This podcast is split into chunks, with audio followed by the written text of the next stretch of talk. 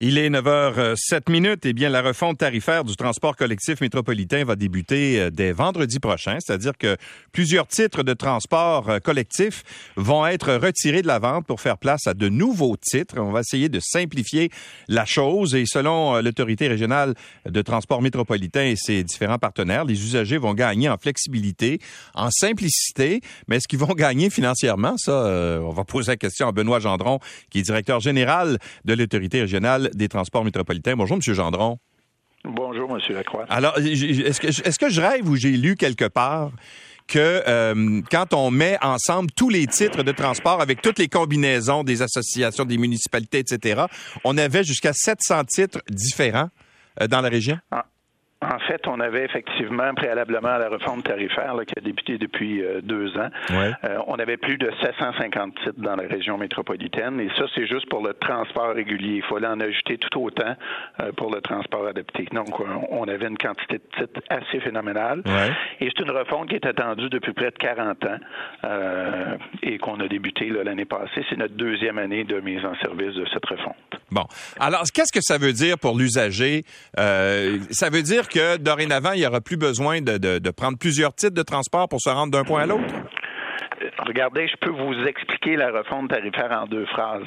Euh, dorénavant, il y a quatre zones. Donc, euh, la zone A qui est euh, l'agglomération de Montréal, la zone B pour les villes de Laval et agglomération de Longueuil, la zone C pour les couronnes nord et sud, et la zone D pour les municipalités hors du territoire de la CMM. Et les gens vont devoir choisir entre deux catégories de titres un premier titre qui est tout mode, qui permet maintenant d'utiliser à la fois le métro, le bus, le train et éventuellement, évidemment, le REM, et un titre bus.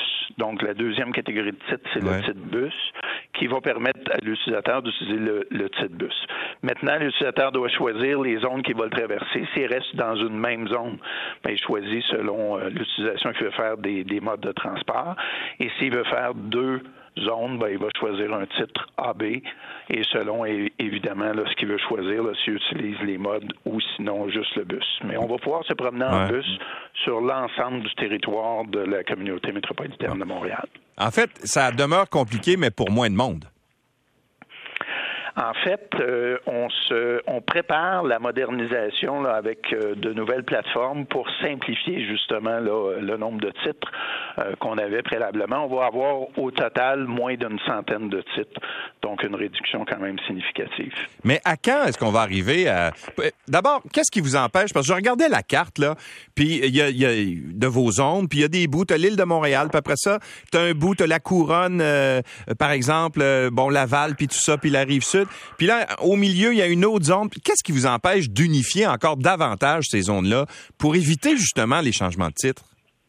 En fait, il y a eu deux ans de consultations publiques qui ont été faites auprès de l'ensemble de la population, euh, également les différentes parties prenantes euh, qu'on a dans la région métropolitaine, c'est-à-dire les organismes publics de transport collectif, les municipalités. Et ce qui a été choisi, ce qui est le plus facile pour les gens, c'est véritablement les territoires géographiques que les gens connaissent bien. Donc, les gens qui habitent l'île de Montréal, pour eux, c'est très facile de se référer à l'île de Montréal. Et ceux qui habitent, exemple, Laval, de se référer à Laval ou à Longueuil. Plutôt que avant, c'était vraiment des zones concentriques en rond. Et là, pour les gens, c'était beaucoup plus compliqué de dire est-ce que je suis à l'intérieur de la zone 1. Il y avait jusqu'à 17 euh, grilles tarifaires avant, puis 9 zones. Donc, on a ramené ça sur les territoires que les gens connaissent bien. C'est des choses là, qui sont euh, usuelles pour la majorité des usagers du transport collectif et des non-usagers. Hmm.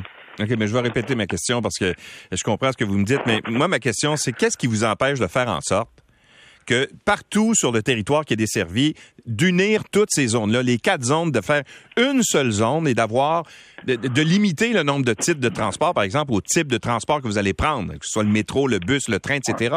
Alors, pourquoi vous pouvez pas faire ça? Qu'est-ce qui empêche de faire ça? En, fait, il n'y a rien qui empêche de faire ça. Tout est une question de sous. Vous savez, on a un, budget. Les revenus usagers représentent annuellement à peu près un milliard de dollars.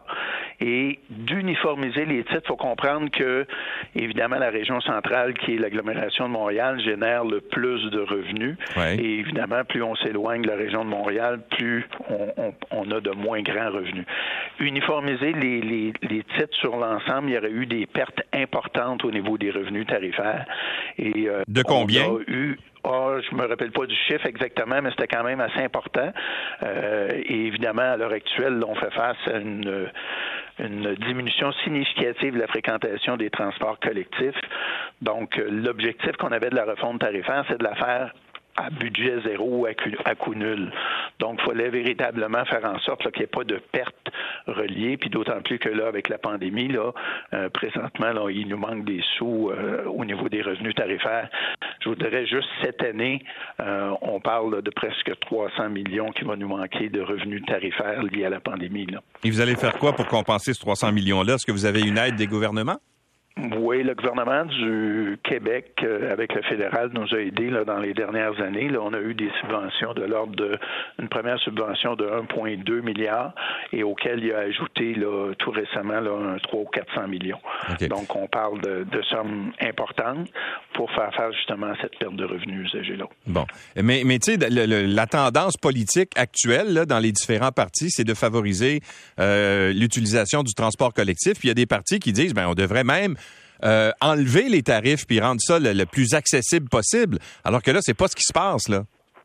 Ben, en fait, là, c'est un, une question à un milliard de dollars ce que vous lancez. Là. Autrement dit, moi, si j'offre la gratuité à l'ensemble des usagers, euh, j'ai besoin d'un milliard pour compenser. J'ai trois sources de revenus essentiellement euh, pour boucler mon budget les contributions municipales, les revenus usagers et l'aide euh, au niveau de l'exploitation du gouvernement du Québec.